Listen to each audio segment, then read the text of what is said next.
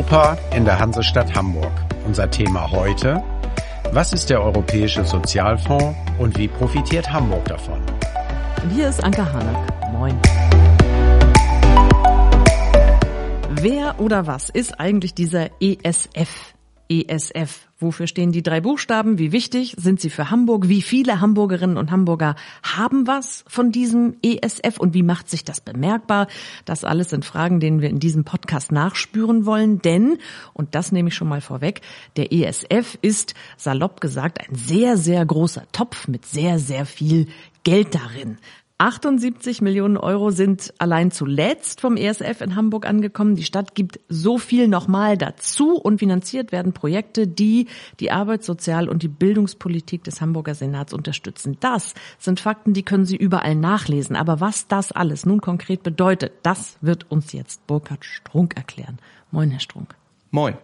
Herr Strunk, ich nenne Sie ja heimlich Mr. ESF, aber ich weiß, es gibt in der Behörde, in der Sozialbehörde auch eine ganz anständige Bezeichnung, die vermutlich an Ihrem Türschild steht. Da steht was drauf mit Referatsleiter.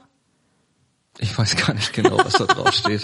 Also ich leite das Referat ESF Programmsteuerung. So, das ist doch so, ja. hab ich's gerne. Das ist doch Behördendeutsch. Das möchte man also Referatsleiter für die ESF Programmsteuerung.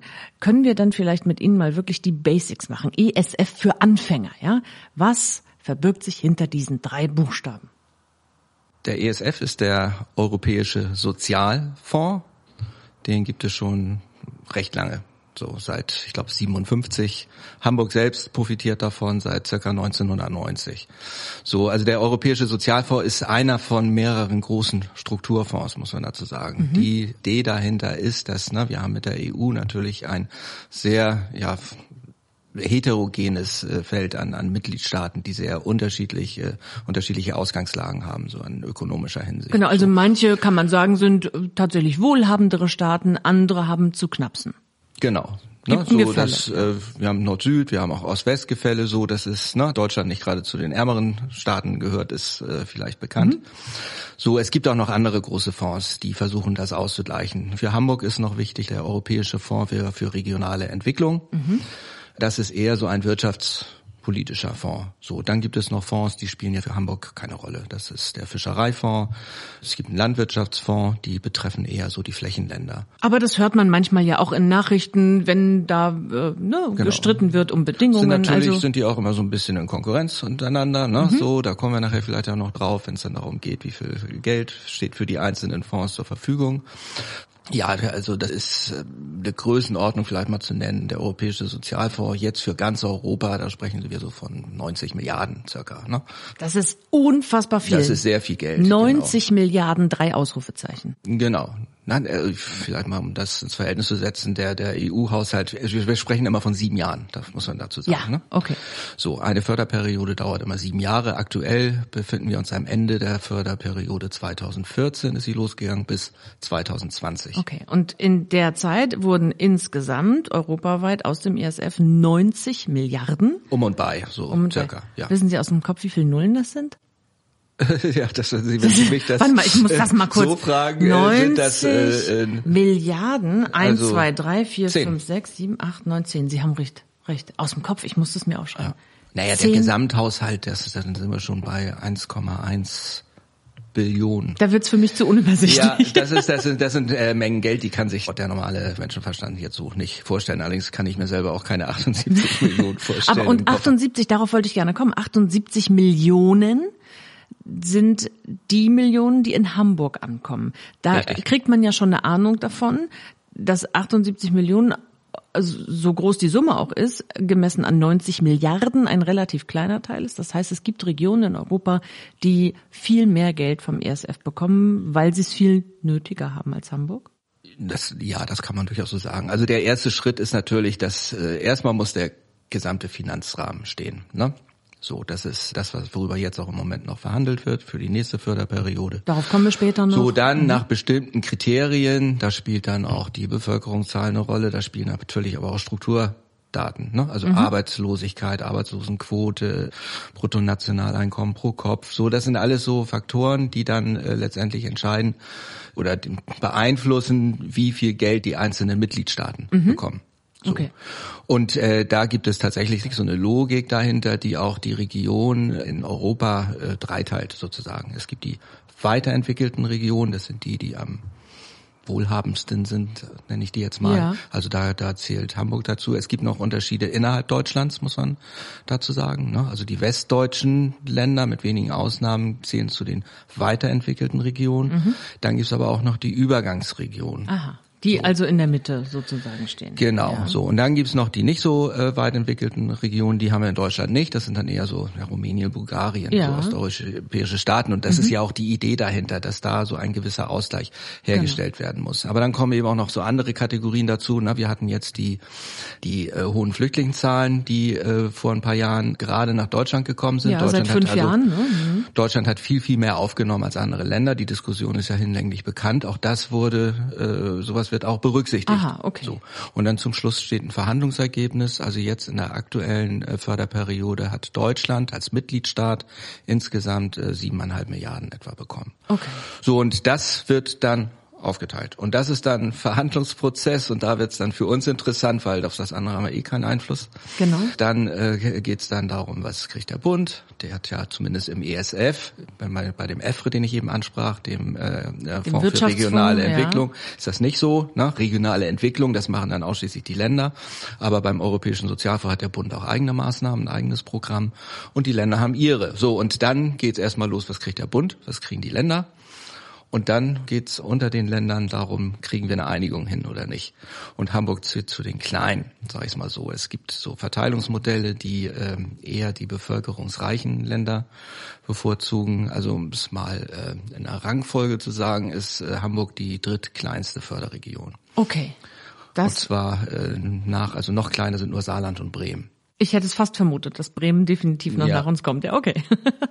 da sind wir jetzt für die äh, kommende Förderperiode, da kommen wir nochmal drauf, aber jetzt gerade wieder in den Verhandlungen, so was natürlich eigentlich äh, äh, verteilt wird schon Fell, das man noch gar nicht hat, aber äh, so man kann ja vorher schon ein paar Pflöcke einschlagen. So. Also ich merke schon, wir haben es hier definitiv mit schwindelerregenden Summen zu tun und diese 78 Millionen, über die wir immer reden, die vom ESF nach Hamburg kommen, sind ja auch nur sozusagen die halbe Geschichte und noch nicht die ganze. Also wir reden insgesamt ja über mehr als 150 Millionen Euro in Hamburg. Wie kommt das zustande? Können Sie uns mal diese Finanzierung so erklären, dass man sie als Blondine verstehen kann? Ich versuche aber so komplex ist das nicht. Also die EU, die tut äh, ein Teil dazu. Mhm. Und das äh, kann sich von Förderperiode zu Förderperiode ändern. Im Moment äh, liegen wir bei 50 Prozent. Das mhm. heißt, äh, die EU gibt 50 Prozent. 78 Millionen? In diesem Fall 78 mhm. Millionen. Und das Land, die Förderregion, das ist, entspricht jetzt dem Land Hamburg, mhm. muss dann gucken, wie sie 50 Prozent aus eigenen Mitteln dann dabei steuert, sodass wir insgesamt ein Fördervolumen von über 150 Millionen haben, was an die Projekte geht. Und dann reden wir da über das komplizierte wie bürokratische Wort Kofinanzierung. Das nennt richtig? sich dann Kofinanzierung. Ja. Ich kann ja. das noch ein bisschen toppen. Das, was die EU dabei tut, ist der sogenannte Interventionssatz. Das ist ganz toll, dass Sie mich jetzt noch mehr verwirren damit. Aber Der beträgt 50 Prozent tatsächlich. Also okay. das ist Hälfte, Hälfte. Wir wissen schon, für die kommende Förderperiode wird die EU eher zurückziehen auf 40 Prozent. Das heißt, dann wird der Landesanteil steigen. Das ist übrigens äh, je nach Art, Eingruppierung der Förderregionen auch unterschiedlich geregelt. Das gilt jetzt für die weiterentwickelten Regionen, die 50 Prozent. Okay, ich verstehe. Ich ahne jetzt schon, dass hinter diesen drei Buchstaben wirklich ein immenser Aufwand steht. Man muss sich ja ganz viel angucken, europaweit und was Sie jetzt angeht, in, mit Ihrem Job der Programmsteuerung hier in Hamburg, ist das ja auch nicht gerade eine ganz übersichtliche Aufgabe. Vielleicht brechen wir es mal wirklich auf die Stadt jetzt runter. Wie viele Projekte haben Sie dann eigentlich im Programm zu steuern in Hamburg? In dieser drittkleinsten Förderregion? Das hat nicht nur immer was mit der Größe zu tun, das hat auch was damit zu tun, wie man äh, das hier strukturiert. Also wir haben jetzt aktuell ich glaube, für die gesamte äh, Förderperiode, wir haben das ja in zwei Förderphasen unterteilt. Also wir äh, bewilligen jetzt keine Förderung für sieben Jahre. Für komplette sieben Jahre? Mhm. Sondern äh, teilen das in Förderphasen auf. Das ist für uns so ein ganz guter Kompromiss, dass man einerseits sagen kann, nach drei oder vier Jahren, äh, das läuft jetzt nicht so gut, das machen wir jetzt anders, mhm. ohne dass man jetzt äh, jedes Jahr oder alle zwei Jahre, wir machen ja jedes Mal ein Wettbewerbsverfahren, wenn wir eine Förderung bewilligen. Das ist ein enormer Aufwand, das ist richtig Stress. Das versuchen wir schon so ein bisschen so in, in der Balance zu halten. Also das heißt, Sie geben den Projekten erstmal eine Chance zu beweisen, was sie können aber sie gucken auch nach einer ordentlichen, also nach einer, nach einer bestimmten Zeit lohnt sich das wirklich, ist das Geld da gut aufgehoben? Ja, oder sind irgendwelche neuen Einflüsse zu berücksichtigen, die, die wir vorher nicht hatten. Ne? Mhm. Also die, das, Stichwort die Flüchtlinge, Flüchtlinge hatten ja. wir, ne? das war jetzt so mitten in der, in der Förderperiode, mhm. da konnten wir jetzt drauf reagieren mhm. und neue Projekte ausschreiben, die speziell auf diese Zielgruppe ausgerichtet waren. Also wir haben jetzt aktuell für die laufende Förderperiode haben wir zwei Förderphasen gehabt. Mhm. So die erste, da waren wir drei Jahre und jetzt nochmal über vier Jahre. Mhm. So und wenn man das über den ganzen Zeitraum nimmt, hatten wir, ich will nicht lügen, ich glaube so 79, 80 Projekte. Und jetzt aktuell haben wir 37. Okay, also so man, man kriegt eine Idee von der Größenordnung. Sagen wir, es sind knapp 40, sowas um den Dreh, das händelt sich ganz gut. Ja, das ist die Frage, wie man es steuert. Ne? Sie können ja. Berlin fragen, die haben über 2000. So, das ist hängt jetzt aber nicht damit zusammen, dass sie so ein viel viel größeres Programm haben, sondern dass die sehr kleinteilige äh, Projekte haben. Und wir versuchen das schon so ein bisschen zu steuern, dass wir große, kompakte Projekte ah, haben okay. und darüber möglichst viele Menschen erreichen. In der und ich habe eben schon das Stichwort Zielgruppe gehört. Das scheint in Hamburg ganz signifikant zu sein, dass sie immer gucken, wo sind denn Zielgruppen, die ESF-Hilfe gut gebrauchen können, um wieder in den Arbeitsmarkt zu kommen oder am Arbeitsmarkt bessere Chancen wahrnehmen zu können. Habe ich das richtig verstanden? Richtig. Da kriege ich ja jetzt äh, ein Bienchen.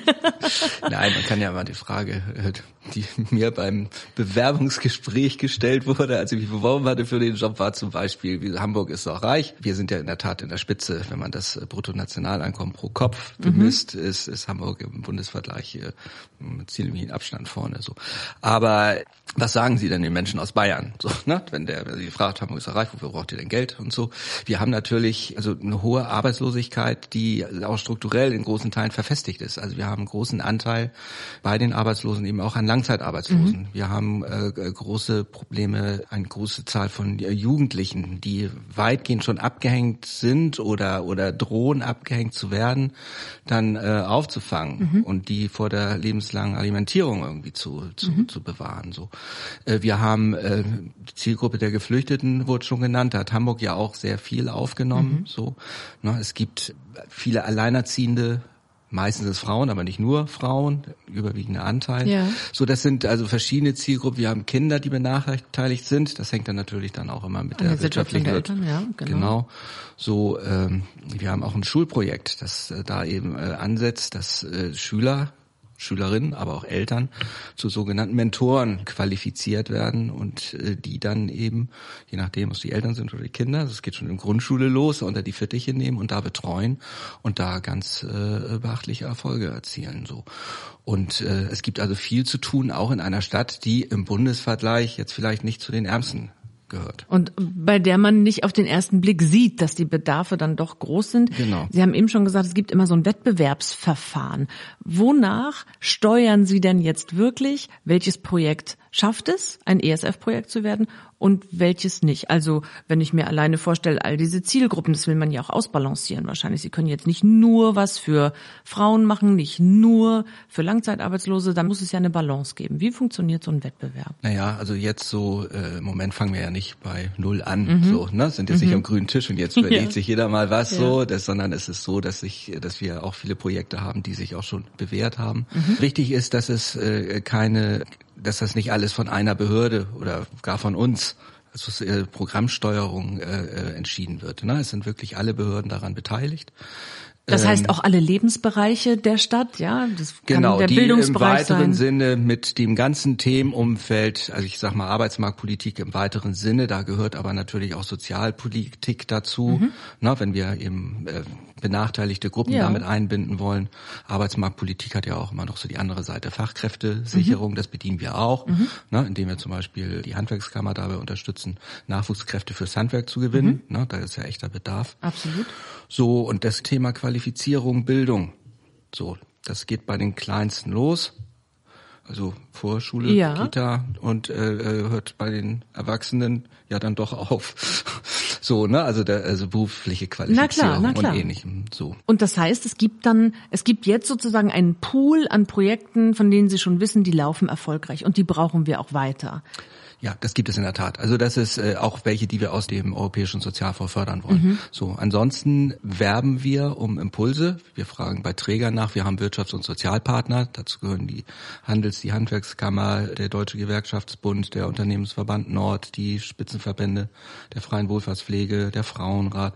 So, da kommen dann Ideen auf uns zu und so, wir sortieren das vor und dann gibt es tatsächlich mit den, es gibt einen sogenannten Behördenausschuss. Mhm. Da sind alle Behörden vertreten mit Ausnahme der Finanzbehörde, die hat da ausnahmsweise mal keine Aktien drin, aber alle Fachbehörden sind da drin, ja. auch die Behörden, die nicht gerade ein Projekt äh, laufen haben. Die entscheiden letztendlich darüber, welche Leistungsbeschreibung Daraus soll nämlich dabei rauskommen, als Grundlage für eine Ausschreibung, welche Leistungsbeschreibungen veröffentlicht werden, auf die sich die Träger, Projekte, wie auch immer, dann bewerben. Okay, Sie verzeihen können. mir, dass das für mich sehr bürokratisch klingt, ja, ne? sehr ist, behördlich. Ist auch sehr behördlich. Das ist äh, ist auch sehr normiert. Ja, also da so. gibt's ganz klare Regeln. Man trifft sich, das und das sind die Bedingungen, die man stellt, das muss erfüllt sein, so wird es ausgeschrieben und so können, nur mit solchen Merkmalen können dann Bewerber berücksichtigt genau. werden. Genau, was wir auf keinen Fall machen können, ist, dass jetzt Träger XY äh, kommt und sagt, ich habe mal hier was entwickelt, aber das ist der letzte, das ist der heiße Scheiß. Ja. So, und wir sagen, finden wir super und hier ist das cool, Geld. Cool, gib mal her, komm, hier, ein hier paar Millionen. Das, ja. das geht nicht, ne? Also das ist, also wir können das aufnehmen, wenn wir die Idee super finden, so, können das dann auch, haben auch dann in der Regel ganz gute Argumente gegenüber den anderen Behörden, können ja. sagen, das ist ein tolles Projekt, bedient und die, die und die Zielgruppe. Da haben wir noch eine große Lücke. Wir gucken ja auch immer, äh, wo erreichen wir bestimmte Leute mit den Regelsystemen, die es ja zuhauf gibt. Ne? Ja. Das Jobcenter Team Arbeit Hamburg, die Agentur für Arbeit, äh, die Schulen natürlich und, und so. Es gibt immer irgendwelche Lücken, wo es runterfällt.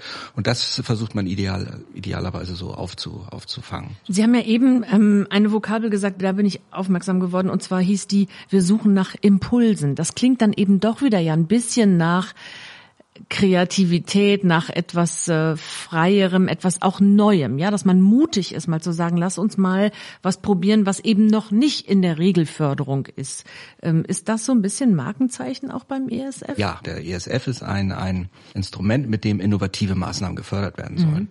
So, wir haben Beispiele, wo das wirklich so klappt, wie es soll, idealtypisch, dass man äh, drei bis vier Jahre fördert, vielleicht auch mal acht bis neun oder so und dann irgendwann erkennt, das ist ein Projekt, das brauchen wir in zehn Jahren auch noch. Mhm. So, und dann äh, wird das äh, idealtypisch dann auch in die Regelförderung übernommen. Wir haben jetzt im Moment gerade ein Projekt, äh, die Servicestelle Arbeitnehmerfreizügigkeit, die fördern wir auch schon ein bisschen länger. Das ist ein Beratungsunterstützungsangebot mhm. für europäische Zugewanderte, mhm. meistens aus Osteuropa, Südeuropa auch, die hier unter prekären Bedingungen, teilweise ausbeuterisch beschäftigt werden. Ja. So, und äh, die haben da eine Anlaufstelle und die unterstützen die. Da werden dann auch Anwälte hinzugezogen. Das äh, äh führt häufig dann auch zum Vergleich oder ähnlichem. Und, und äh, das ist ein, eine Maßnahme, die brauchen wir einfach so dauerhaft. Weil wir wissen, diese Leute kommen nach Hamburg, sie suchen hier Arbeit, sie leben dann aber wirklich im Prä man hört es ja manchmal in den Teilweise Medien, in irgendwelchen Auto. Lagerhallen oder in Autos, ja. äh, unter äh, miserablen und wirklich menschenunwürdigen äh, Umständen. Genau. Und so wird eine Anlaufstelle geschaffen, dass diese Menschen aus dieser Situation rauskommen können. Und denen wird da auch wirklich geholfen. Also die arbeiten sehr erfolgreich, das Projekt.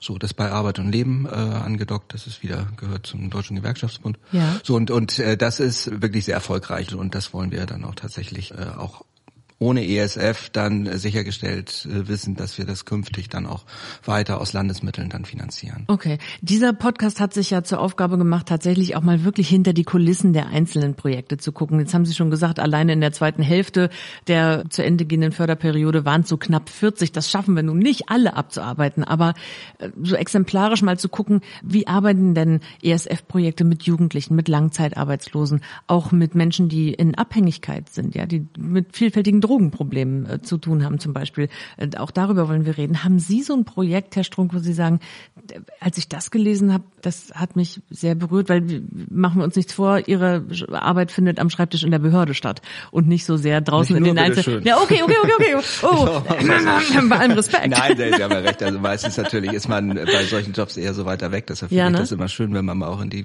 also zu den Projekten rausfährt. Ja, genau. Und gibt's da nicht so. was, wo Sie sagen, so das berührt einen dann eben doch, auch wenn man sonst in so einem ja eher bürokratischen Job sitzt? Ja, gleich. Das erste, äh, ich bin ja noch nicht so lange dabei. Ne? Mhm. Wie lange sind Sie jetzt dabei? Äh, seit äh, Anfang letzten Jahres. Okay. Circa. Mhm. So, und mit das erste, was ich gemacht hatte, wir haben immer so, das nennt sich Projektsteuerungs Sitzung. Das so ist jetzt wieder so Wort. schön ja, technisch, ja. aber das heißt einfach nicht mehr, dass man sich da trifft. Also ich versuche auch, wenn das dann bei den Trägern ist, dass wir da dann rausfahren. Mhm. Da werden verschiedene Themen einfach abgearbeitet. Ja. So guckt, ne, ja, das werden ja immer auch äh, neben den Budgets, die ihnen zugeteilt werden, werden ja auch Erwartungen daran geknüpft mhm. und das in, in Zahlen auch ausgedrückt. Das ist im ESF noch sehr ausgeprägt im Vergleich zu anderen äh, Bereichen, äh, wo dann mit Geld äh, Projekte gefördert werden. So, da, weil wir da auch äh, verpflichtet sind. So, und da wird eben geguckt, wie viele Teilnehmer wurden erreicht, nicht so doll, woran lag's und so. Was mhm. macht ihr an Öffentlichkeitsarbeit? So, ne, das sind so so, ja, ja, so wo man sich einmal im Jahr trifft. Und äh, da finde ich das auch immer ganz schön, wenn man da mal so rausfahren kann. Und da waren wir mal im Hans-Witze-Haus, heißt das ist in Harburg. Das mhm. ist quasi eben Sucht ansprachen. Ich würde mal sagen, die meiste, also eigentlich heißt es für suchtgefährdete ja. Menschen, sagen wir mal, die meisten sind da schon ein bisschen drüber vielleicht. Das war eher so eine Küche, wie man sich das vorstellt. So. Und zwar, na, so, und, und äh, waren da mit sieben, acht Leuten, das war komplett überfüllt, also an so einem kleinen Tisch Kleiner mit den Raum, Bechern. viele Leute, ja. Genau, so, und, und dann äh, sind wir da runtergegangen und äh, das war im Februar oder sowas, ne? So relativ kühl, aber die hatten da den Sommer über so, so Holzkonstruktionen gebaut. Und das hatten die alle selber gemacht mit den Leuten, die da angesprochen werden. Mhm. Das fand ich, fand ich schon ziemlich beeindruckend, muss ich sagen. Ein Beispiel ja, dann, übrigens, das wir ja. noch äh, in einer eigenen Folge auch tatsächlich uns angucken wollen, ja. weil es eben doch ja so ein Leuchtturm auch ist, gerade in Harburg, ne? Genau, also das, das ist so, wenn so eine Anlaufstelle nochmal etabliert ist, dann mhm. so, dann, dann kann man das auch ganz schlecht wieder so wegnehmen. Ne? Mhm. So, das, das ist so.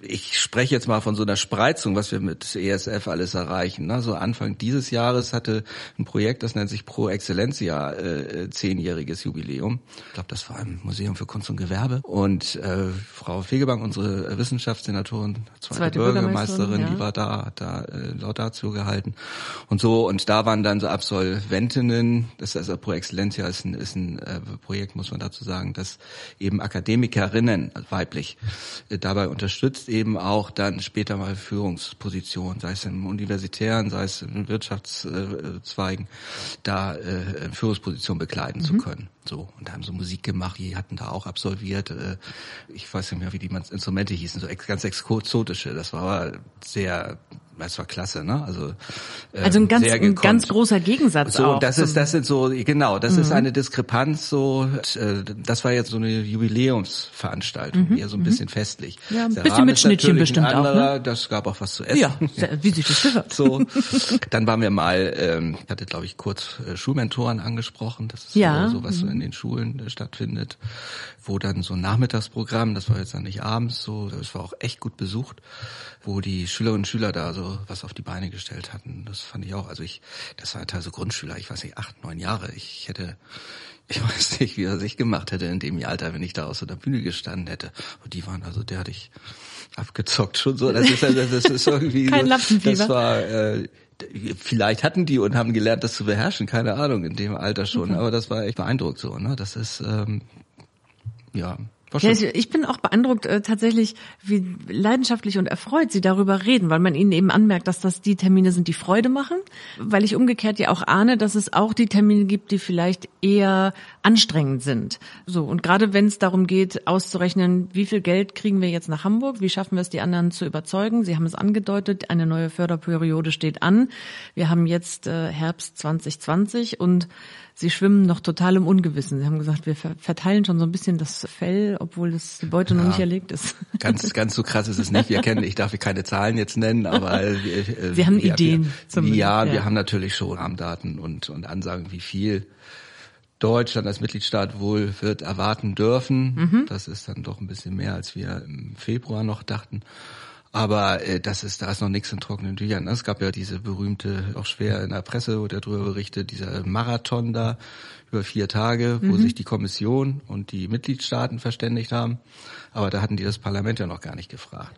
So, und das will jetzt auch noch mitreden. Ne, das, äh, Wie sich das gehört in Europa? So, und da können sich noch kleine Verschiebungen ergeben, aber da haben wir jetzt so, ne, abseits von Brexit und, und die Corona hatten auch nicht unbedingt die Verhandlungen beschleunigt, mhm.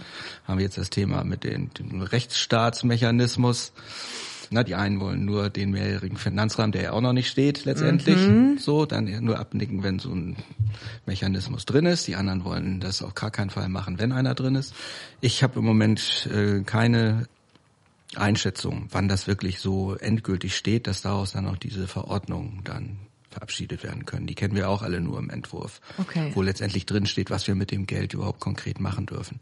Es klingt jetzt schon so ein bisschen so, dass man denkt, oh Gott, muss ich jetzt noch schnell Europawissenschaften äh, studieren, um dem Herrn Strunk folgen zu können. Aber so viel kann ich sagen, ich entlasse Sie jetzt, Herr Strunk, für den Moment, weil wir uns den Raum geben wollen und wollen mal mehr erfahren über die Projekte, die in Hamburg ESF gefördert sind.